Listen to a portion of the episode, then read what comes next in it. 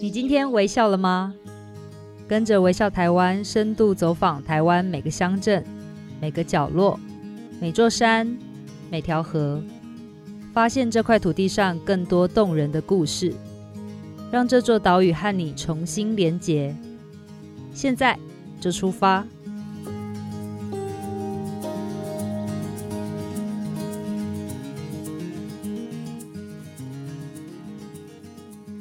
今天微笑了吗？大家好，我是微笑台湾的总监李佩书，很想问大家一个问题吼，就是你们出去玩啊，是喜欢住饭店还是住民宿？那如果你是选择民宿的那一派的话，你选择的标准是什么？就是只要房间很舒服就好，还是要？可以看到外面的景色，然后有很棒的 view。那或者是说，哇，那他的早餐要很澎湃。那如果你有任何的呃想法的话，都欢迎你在留言区可以告诉我们。那我也很想知道你们最近都去去住了哪一些民宿。不过呢，在我们这一期下呃春季号的时候，我们的呃有任务的旅行在里面有一个篇章呢，我们为大家推荐的这六间的永续旅宿。那到底什么是永续旅宿？其实我们基本上很简单，就是只要不提供一次性的备品，那但这个是基本的。那如果呢，它这个建呃就是建筑本身它是使用绿建材，或者说它珍惜水资源、节能省碳的话，有这个设计的话，一定是大加分。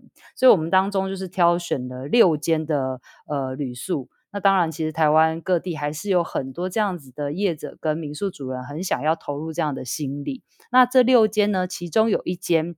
呃，是位于南投的鱼池，叫做散步的云。哇，你看，光听那个名字你就觉得非常的浪漫。那我们今天就邀请到散步的云民宿的主人范怀仁，我们都叫他大仁哥，要来跟他大家分享一下他这一路到底是如何一路走来，始终如一，也带大家走一趟，呃，真的是越玩越永续，但是还是很好玩、很享受的旅行。我们欢迎范大哥、大人哥。诶，各位听众朋友，大家好，我是散步的云的大人哥。大人哥，你介绍一下你的民宿好了。好，那很多的这个游客啊、旅人，他们都对我们这散步的云很好奇啊，为什么要叫散步的云呢？嗯，那其实有几个原因的哦。当然，第一个原因主要是哦，我们所在地啊，位于日月潭投射盆地，嗯，那它是低海拔的云海区，所以常常可以看到这个。美丽的呃晨曦的水沙林的景象啊，哦，那第二个原因呢，主要是什么？我们讲云每天都在，可是各位旅人在工作岗位上忙碌，那一定没有心情看云，嗯，所以我们就营造一个场域，是让客人可以放慢脚步，有心情看云的环境。大勇哥，你知道那时候哦，我一定要。先自白，我就是前几天才去你的民宿住了一晚，欸、然后你真的带我到顶楼去看的时候，我真的才知道为什么你的民宿叫做散步的云。然后那时候我就真的想到了一句诗，就是坐看云起时，就觉得哇，这些云真的是在山间漫步，然后这是我。呃，到日月潭这么多次，从来没有注意到的事情，好像就只有在你民宿可以这样子做一个独享，而且真的，你的那个房间非常的漂亮，外面就是还可以泡泡澡，然后还可以看这样看到这样子散步的云在你的眼前。不过，你可不可以多跟我们说一点投射这边的呃自然的环境，或者说它过去的一些历史？好的，呃，投射这个地方很特别，它就在我们认知的日月潭旁边。那其实呢，这个地方是以前的旧日潭哦。那它是一个世界级的呃活盆地的地址。那为什么叫投射呢？当然这跟少主有关系哦。那少主从浊水溪进来第一个射，所以这个地方的地名就叫投射哦。那早期在农业时代，这个地方呢主要是种水稻，所以整个盆地都是。黄金的水稻田的景象非常漂亮。是，那范大哥，如果讲到这边的时候，我们还是要回到你这整个故事的开始来讲，好不好？因为我知道你其实是职业军人出身的，那到底为什么会变成民宿主人？哦，这个是一个很长的故事哦。呃，我在海军服务二十年，那、嗯、呃，太太冠云她在华航服务十六年的时间，那我们两个人的工作都有一个共同的特质。就是非自主性偏高，啊，都是为了这个工作或是为了班表而活啊。嗯，那在两千零一年的时候，第一次接触到民宿，哦，我们才发现说，哇，原来那时候是刚开始吗？对，因为台湾民宿合法是从呃八十九年通过，九十年实施，所以两千零一年刚好是民宿的第一批。嗯，那时候呢，我们对民宿是很陌生的哈、哦。那刚好在白河阿嬷一刀。哦，那时候我们就对民宿很好奇，然后就去体验了。那当时的民宿主人就带着我们去认识在地的农村环境，啊、呃，在地的文化。那晚上的时候呢，在客厅聊天，就切一盘水果请我们吃，那种感觉非常特别，就好像回到自己第二个家一样。嗯，所以我们就向往着，哦，未来我们也要盖一间属于自己的民宿。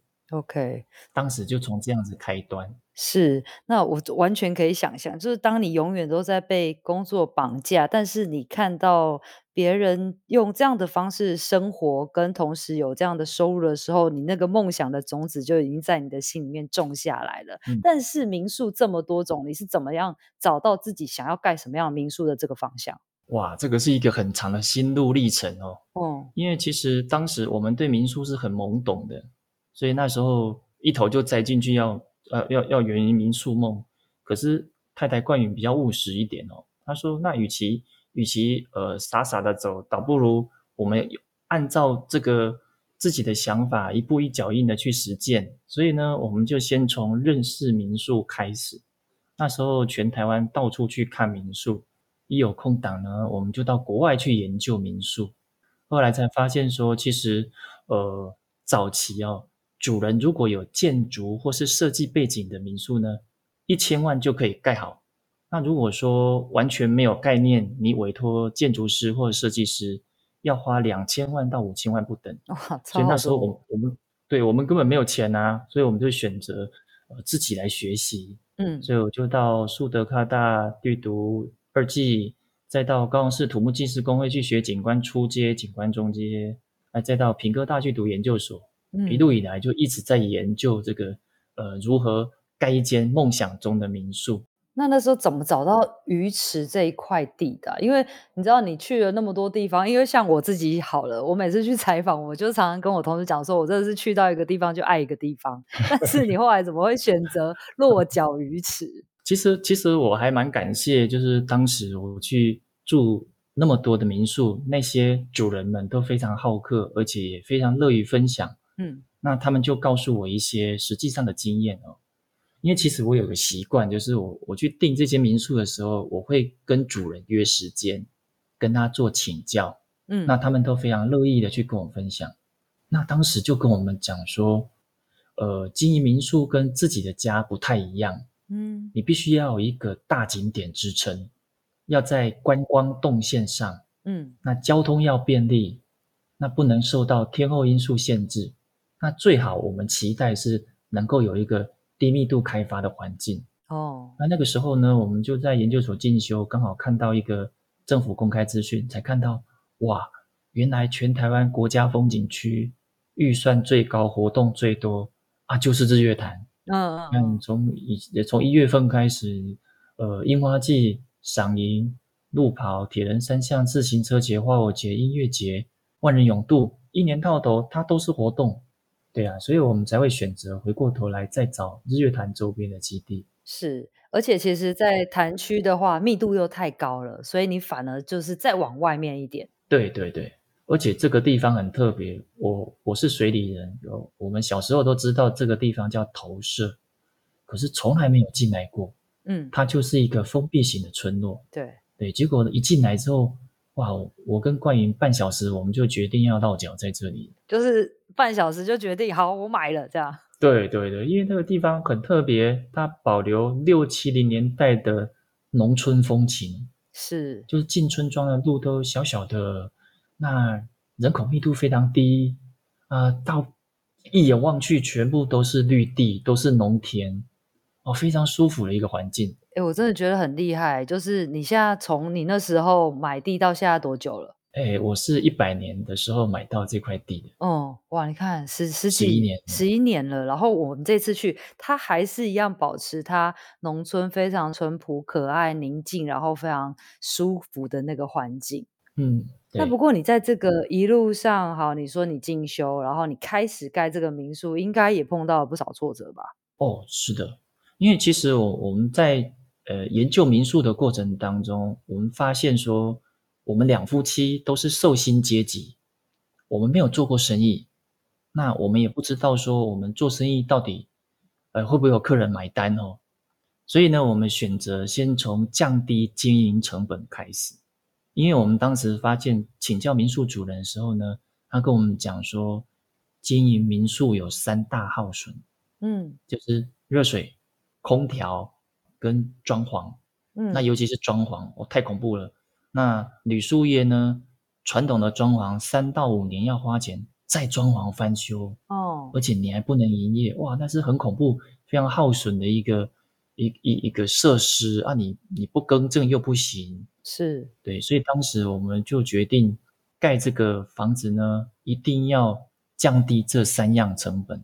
嗯，所以那个当下呢，我们呃观察了将近三年的时间哦，看这块基地。风从哪里来？啊，水从哪里流？那我们发现说，哦，这个地方很特别。即使夏天再热，二十八、二十九度，嗯，在这个地方，只要你在室内开窗开对方向，风自然就会进到室内来。是，所以就可以降低空调的使用率。嗯，所以当时的那个发想，我们就想说，哎，要盖一个这样子的，呃，这个房子的的特色哦。那当然问题很多啊，因为呃，我们两个都是受薪阶级啊，我们在面对这个呃，比如说营造厂商的时候啊，或是面对设计师的时候，哦、呃，都会有一些呃事实上的落差。对，变得说我们我们也缴了很多的学费，嗯，那最后选择回归到原点，就是自己带着工班一步一脚印的去。把这个梦想完成。是，那为什么最后还是会想说，好，那我要朝这个永续，或者是当初讲的低碳的这个方向前进？嗯，这个蛮特别的哦，因为其实坦白说，我早期想圆民宿梦，第一个民宿的印象是像地中海风的建筑哦，对，就是蓝色、白色啊，很漂亮啊。对。那当我到墨西哥去的时候，我看到哇，那墨西哥那庄园式的很漂亮。嗯，那我们来做庄园式的好了。哎，你跟我一样啊，也是见一个爱一个。见一个爱对，嗯，就是这样子。嗯，那直到呃找到呃投射这块基地的时候，我才开始思考，这个地方大部分目前因为已经呃农业时代转变，他们都种丝瓜。嗯，那怎么可能那个城堡的？窗户一打开都是丝瓜田，这个这个跟环境是冲突的，不 搭。对，嗯、而且而且这里的环境很漂亮，嗯，所以我们才想说，呃，这个地方主要的主角应该是环境，嗯，所以我们就盖一个简单朴素的一个建筑。对，那每一个房间的设计呢，我都非常讲究，把外面的视野拉进房间，嗯。就像就像那天我们在餐厅聊天，看到外面是哇，像那个梵谷林州的两人这种这种画的氛围哦，对，就是把那个环境拉到房间，嗯，让客人可以好好的，除了在房间休息之外呢，他可以看到美美的户外的环境。是我上次还在跟那个范大哥讲说，我我第一次称赞说那个槟榔树这么美。没想到就是在他们餐厅外面一大片的那个窗户外面有一大片的那个槟榔树。槟榔树。那但是、嗯、对，然后他因为借景的关系，你就觉得就像哇，真的是范大哥讲的范谷的话。然后他刚好就是哎，你看范谷的话就在我背后，这两个一对应起来真的很有意思。嗯、所以真的有机会来到呃散步委员住的时候，一定要在这个窗户前好好的坐上一会儿。是是。而且呢，当时我们还发现一个现象，因为那时候还没盖房子，那为了要认识这块基地，所以我们看了将近三年的时间，风从哪里来，水从哪里流，才发现说，原来在民宿旁边的灌溉沟渠有非常多台湾特有种，比如说马口鱼啊、高体庞皮啊，啊、呃，那个溪哥啊，哇，这些呃都是非常珍贵的的这个呃溪边的鱼哈、哦，环境非常好，非常干净，而且我们旁边的涵洞竟然还有三四十只的台湾叶鼻蝠哦，有蝙蝠，表示生态真的很好。是，但是环境指标，那它一个晚上可以吃大概一千只的蚊子，很厉害。嗯嗯嗯，对，嗯，所以这边我们蚊子非常少。那我就开始思考，我说，如果我们只盖一间一般的民宿的话，那当这个环境被我们破坏了，那客人来这里看什么？所以我们才思考说，不行，我们要民宿跟环境共存。嗯，尤其我们算是以大自然来讲，我们算是后来者。那后来者怎么可以喧宾夺主去影响原居住者呢？嗯嗯嗯，所以其实我们在做环境景观的时候，我们做了非常多的砌石，就是营造这个所谓生物多样性的那个多孔隙的生态环境的营造。哦，气石的话比较会有一些小生物啊，可以躲在里面，它也比较有藏匿的地方吗？对对对，哦，就可以共存。对，那户外呢，全部采用这个太阳能 LED 的照明。那我们跟台湾有一家厂商叫雄基照明，嗯，那就合作。去把这个流明度降低，就是说我们在农村不要太亮，嗯，我们就是自己的照明够用啊，不要去影响到在地的原生的这个动物啊，哦，这些昆虫啊、鸟类等等的，嗯，所以当时我们就发现，我们必须要抱持着谦卑者的角度、谦卑者的态度来去盖这间民宿，是，这是当时我们就慢慢的去看到的。那再来，我们我们那时候很傻哦。礼拜五下班就回到这里，然后就带着割草机就割草，认识环境，认识在地的邻居。嗯，啊，礼拜天再回去。所以那三年时间呢，呃，我们的放假比上班还累哦。哇塞，嗯嗯嗯，就是放假的时候都在做梦想的事，然后上班该上的还是要上。对对对，啊，那时候我们就发现说，其实在地的农民很辛苦，因为这里是农业区。嗯，那农民呢？真的是靠天吃饭哦。他们再怎么辛苦，像前几年气候异常啊，突然大太阳，下午就下大雨，这个瓜类啊就没有办法收成。所以其实他们再怎么努力，老天不给饭吃，他们就真的会没有收成哦。那不像我们呢，我我们是民宿业者，我们在农村里面，只要我们肯努力，嗯，我们至少还有饭吃。所以那时候我们就思维说，不行。我如果可以的话，我一定要想办法帮助我的邻居。嗯，当时其实我们也不知道什么叫社会责任，因为那时候还不清楚。那整个社会的氛围也没有这样子的的语言出来，我们只知道说我要想办法帮助我的邻居。哦，所以才会有了这个民宿里面一进门就会有所谓的幸福小铺，对不对？对，我记得那时候放了在地生产的丝瓜啊，然后还有那个大黄瓜，然后还有木瓜，都是附近农民生产的。而且呢，只要是没有呃，就是没有售出的话也没有关系，你隔天早上甚至会变成我们吃到的早餐。对对对对。我我我觉得那个初衷其实还蛮单纯的，嗯，因为不管是减碳也好，或是说社会责任也好，当时我们的初衷就是很单纯的，尽我们一点小小的能力，是，那我们要帮助我们的邻居。那因为其实那个氛，你看十年前那个氛围，社会氛围根本没有什么社会责任，对，那我们也没得观摩，没得学习，那就当时就初衷。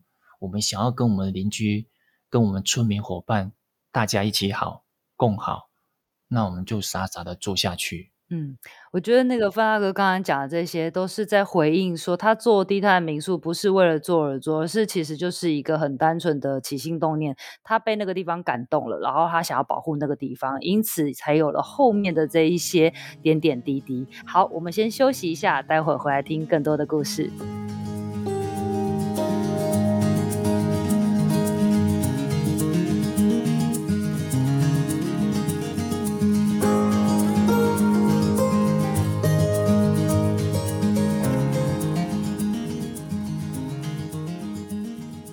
欢欢迎回到节目。今天我们邀请到的来宾是散步的云民宿主人范怀仁大仁哥。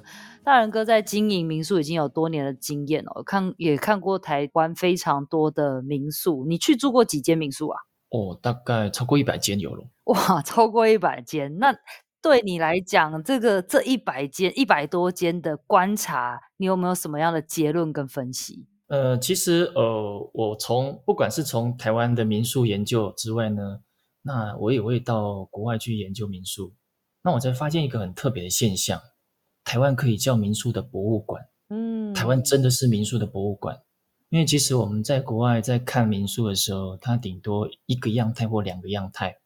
那在台湾呢，不管是建筑的外观、服务模式，或是主人的特色。哇！只要各位旅人想得到的哦，几乎在台湾都找。真的是百百种。对，非常非常特别，所以真的台湾是民宿的博物馆哦。嗯，因为它其实民宿就象征着一个主人他的个性跟风格。不过我记得范呃范大哥你在呃把民宿，你其实可以分成几个阶段来看他们，对不对？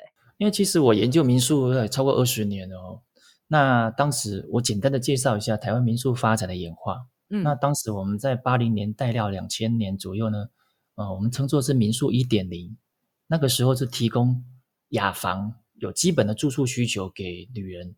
那当然，它的关键背景就是说，周周日实施啊。那国人的经济能力提升，我想要做重视休闲的活动，可是观光地区的住宿环境没有那么多，旅馆没有那么多，所以才会有这个民宿一点零。那到零一年到一零年这个期间呢，我们称作民宿二点零。因为民宿合法化了，那大家要求提升住宿环境，所以呢，二点零就有这样产生了哦。嗯，那到二零一一年到一五年这几年呢，我们讲民宿三点零，主要就是讲主人的文化啊，我们在谈主人的故事。嗯，那关键背景呢，就是开始的有布洛克啊，FB 的用户兴起，那行销模式开始改变，我们走向民宿专业化。民宿特色化，那到一六年到一九年这几年呢，我们称作是民宿四点零，主要主轴是什么？让客人能够体验当地原汁原味的生活方式。嗯，那它的背景呢，当然是自媒体的兴起啊，我们要分享生活啊。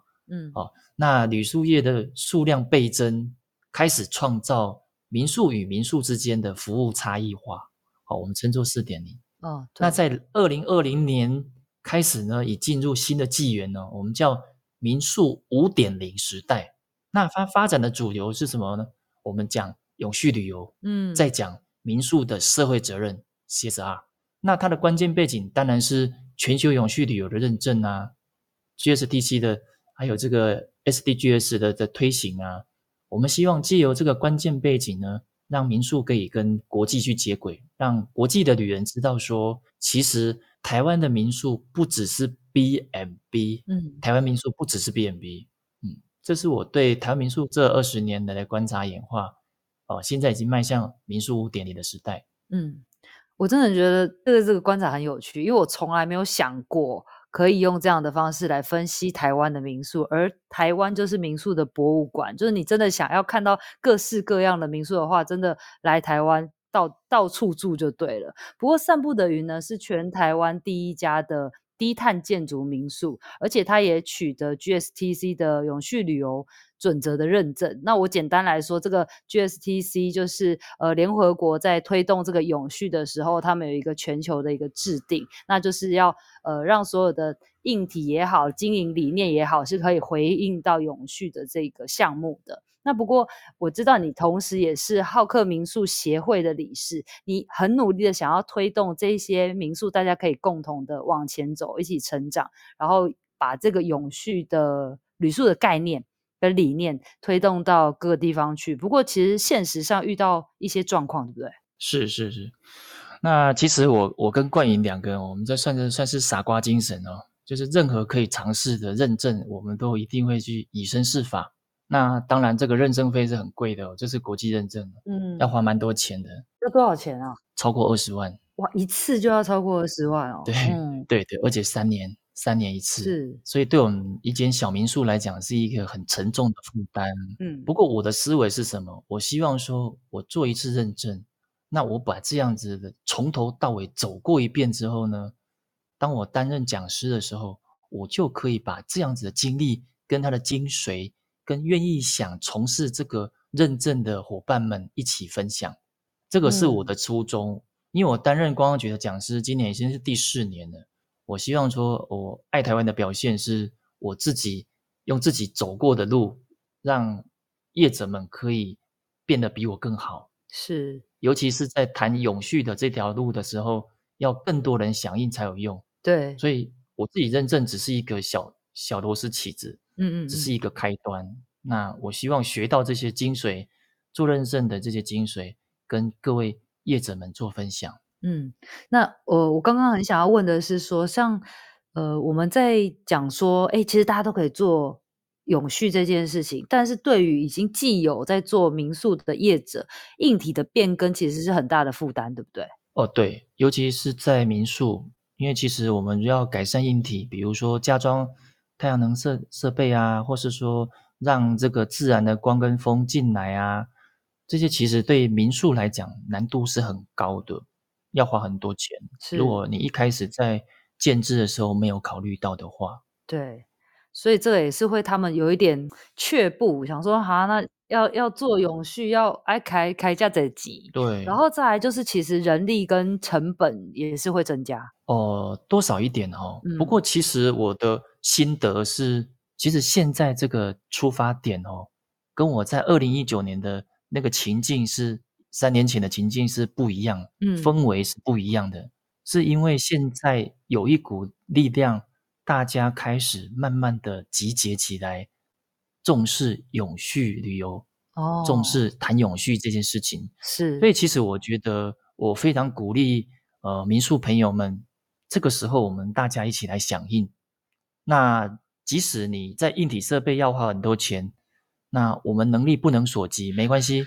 我们只要在这个当下，我愿意先改变自己的思维，我从现在可以做的阶段，我先来做，嗯嗯，先来响应，是，比如说哦，我们像微笑台湾的呃负责任的旅游啊，我们用这个角度来去共同响应参与，那我们从第一步不提供这个抛弃式的备品啊，哦这一步开始，是，我想会渐渐的呃往好的方向走。嗯，其实我们在做这个永续旅游认证的时候，有一个非常关键的哦，就是说可持续性的标准是业者你自己定的。嗯，所以呢，你看你量力而为，我我现有的人力资源，我现有的手上的这个环境资源、民宿的规模，我可以做到什么阶段的永续，我就自己定这个目标就好。嗯，所以各位不要太担心说，哇，天哪，我要我要做永续，我要花很多的人力。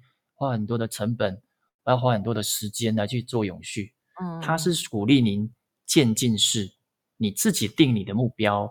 那你愿意在这一年、两年、三年做到什么程度？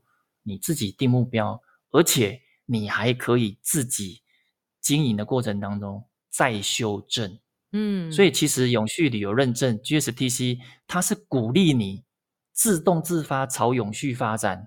而不是约束你说你没有做这个不行，你就没有做那个不能达到永续，这个思维是不一样的。OK，嗯，那另外还有一个问题，就是你知道我们过去啊有一个比较，我觉得那个思维就消费者的思维会觉得说啊，我去民宿就是要享受的，然后或者是说我去民宿就是要。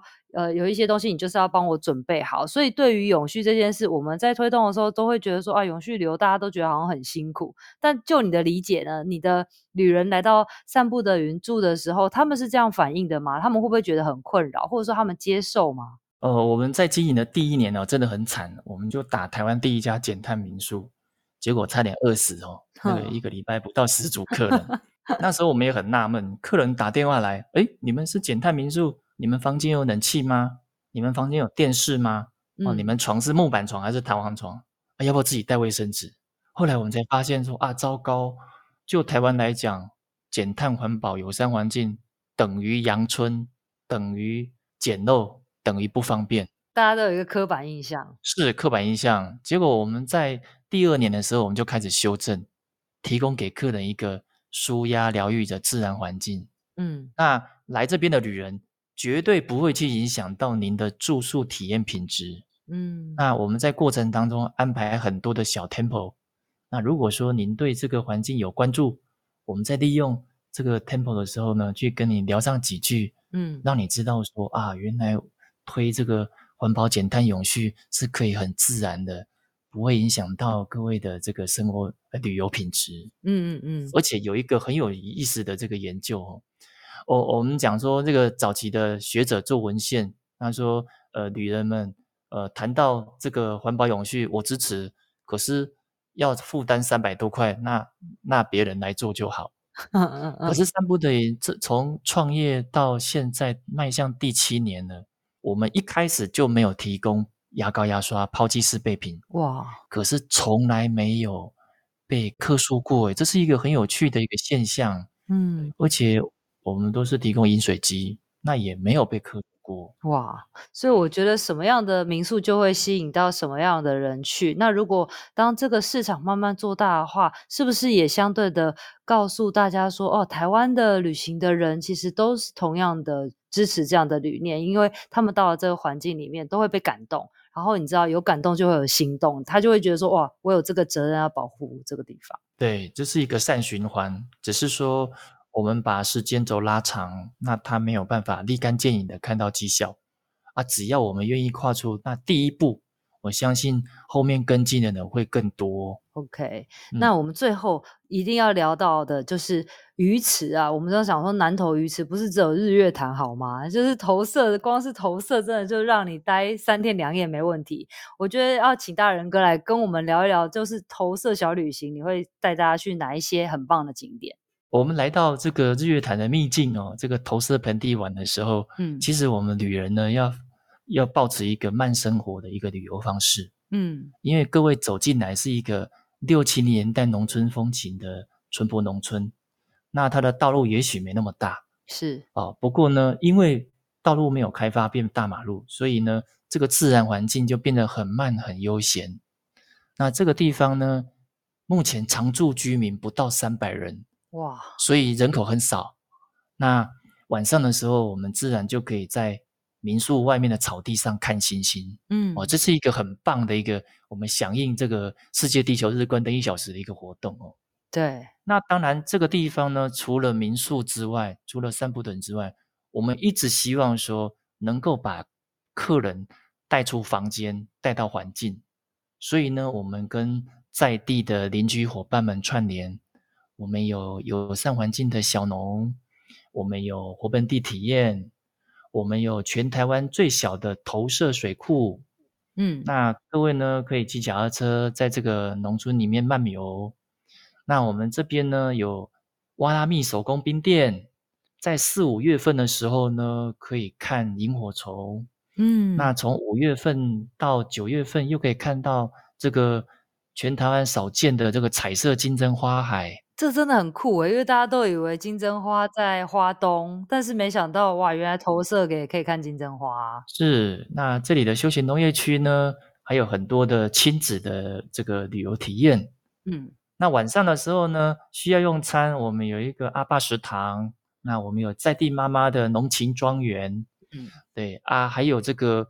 秘境哦，我们有一个哲学之道农庄。哦，我觉得那个上次你带我去那个很漂亮，因为它那个就是一个小小的三合院，然后哲学之道的陈大哥呢，他收藏了非常多的音响，然后是各个年代的哦，他会一个一个放给你听，然后另外还会有他自己种的咖啡，然后教你怎么喜爱玉子，嗯、然后另外他后面其实有一个非常漂亮的那个森林的步道，是。沿路就是松树。